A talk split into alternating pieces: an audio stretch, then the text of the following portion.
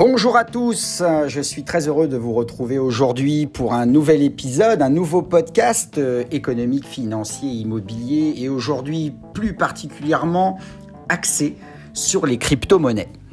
Alors, bon, parler des crypto-monnaies en janvier 2022, c'est un petit peu compliqué hein, parce que effectivement, les crypto-monnaies baissent, le marché est bearish. Néanmoins, moi j'y crois. Donc, euh, je voulais vous faire ce petit podcast pour vous parler des 5 crypto-monnaies euh, que moi personnellement j'aime bien pour cette année 2022. Alors on y va. Si vous souhaitez investir dans les crypto-monnaies, mieux vaut commencer par celles qui ont le vent en poupe et qui sont les plus recherchées avec une capitalisation élevée. Bon, certes, le marché est très volatile et spéculatif, mais si vous recherchez des gains importants, le marché est encore porteur. Attention, ce n'est que mon avis et non des conseils d'achat ni d'investissement. Je ne suis pas conseiller en investissement financier, je vous le rappelle, faites vos propres recherches. Voilà, ce n'est qu'un avis le plus objectif possible, mais ça reste que mon avis. Alors voilà, je vais vous présenter les 5 crypto-monnaies qui m'intéressent moi personnellement en 2022. Allez, on y va. Je suis Bertrand Dubourg, rédacteur web en gestion de patrimoine. Vous pouvez retrouver tous mes articles sur le site rédactionfinancière.com et plus particulièrement sur mon blog qui est dédié à l'économie, l'immobilier et la gestion de patrimoine en général. Alors la première crypto que j'aime bien, moi personnellement, c'est Avalanche. Donc pourquoi Avalanche? Parce que l'adoption de la blockchain par les entreprises va encore s'accélérer selon moi en 2022. Et Avalanche est utilisé par le cabinet Deloitte par exemple pour créer la plateforme Close as you go, qui gère de manière décentralisée le dédommagement des victimes de sinistres. Avec Avalanche, moi je pense que les, les possibilités sont importantes car la blockchain n'est pas cantonnée simplement à la finance. En effet, elle permet d'optimiser la gestion des chaînes d'approvisionnement et la gouvernance des entreprises. Avalanche, là, se développe euh, et est même soutenue par euh, la Bank of America.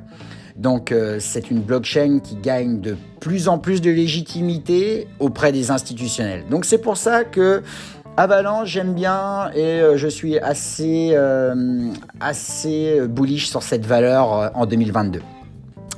Ensuite, euh, y a, là c'est plutôt dans l'univers du token et du jeu, mais euh, je vais vous parler du Sand de Sandbox.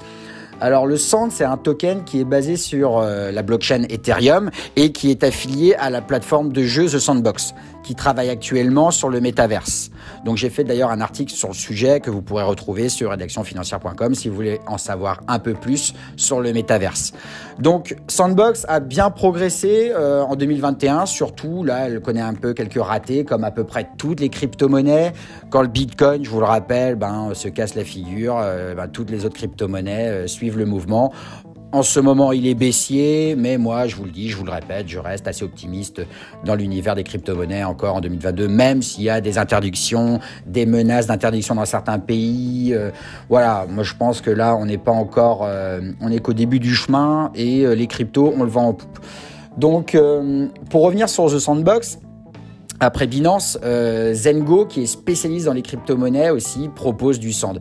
Donc par exemple, l'application Zengo est disponible dans tous les pays et va faire accroître le renom du Sand, je pense, qui est déjà une, une, crypto-monnaie très importante. Donc le Sand permet de parier sur l'essor du métaverse et plus largement du monde virtuel. Troisième crypto euh, dans laquelle je crois, c'est la crypto Solana, donc euh, avec le Sol. Donc Solana pour moi, toutes les chances d'exploser à, moyen terme. Euh, parce que l'objet de la crypto, monnaie Solana, c'est de concurrencer justement l'Ethereum qui est devenu très cher en frais de transaction.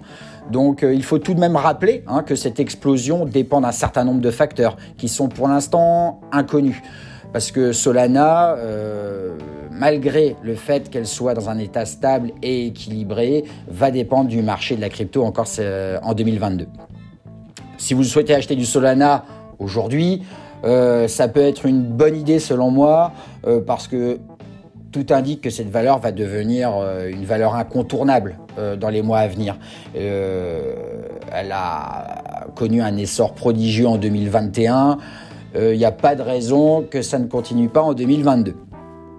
Ensuite, quatrième crypto que j'aime bien, c'est le Terra. Terra Luna. Donc la crypto-monnaie, en fait, Luna, elle fait partie des plus grandes cryptos en termes de capitalisation boursière en ce moment. Euh, elle dépasse même, elle a même dépassé le Dogecoin. Donc les crypto-monnaies, par nature, je le répète, sont très volatiles et même le Bitcoin et l'Ethereum se prennent régulièrement des gadins. Le Bitcoin se négocie à environ, euh, là je sais pas, à l'heure où je vous parle, on doit être dans les 35 000 dollars. Euh, donc je vous laisse imaginer euh, la descente aux enfers qu'on a vécu avec le Bitcoin depuis depuis la mi 2021 où on était passé pratiquement à 66 68 000 dollars, je crois. donc voilà, on est sur un marché volatile. Pour revenir sur Terra, en fait, Terra, euh, elle est basée sur un protocole qui utilise une monnaie virtuelle stable pour alimenter des systèmes de paiement mondiaux. Contrairement à Bitcoin, Terra euh, utilise un protocole rapide et facile d'accès. Euh, par ailleurs, il conserve la même résistance à la censure que celle du Bitcoin. Enfin, dernière crypto qui m'intéresse, c'est la crypto Matic de Polygon. Alors Polygon, c'est une monnaie virtuelle qui marche plutôt bien aussi. Euh, c'est une crypto qui concurrence Solana et qui propose des solutions quasi identiques. Polygon avec Matic est une blockchain qui est sous-jacente aussi de l'Ethereum et comme Solana, Polygon est basé sur une blockchain euh, POS.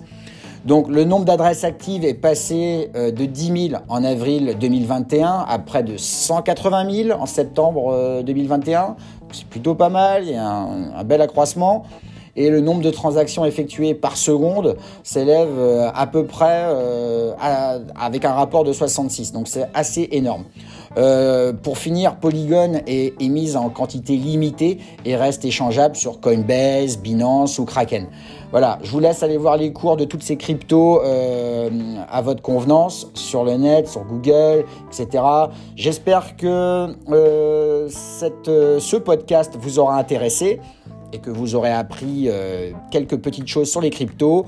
Euh, je vous dis à très bientôt. Euh, j'ai été vraiment, vraiment content de faire ce podcast sur les crypto-monnaies et je vous dis à très bientôt. Allez, à bientôt. Au revoir.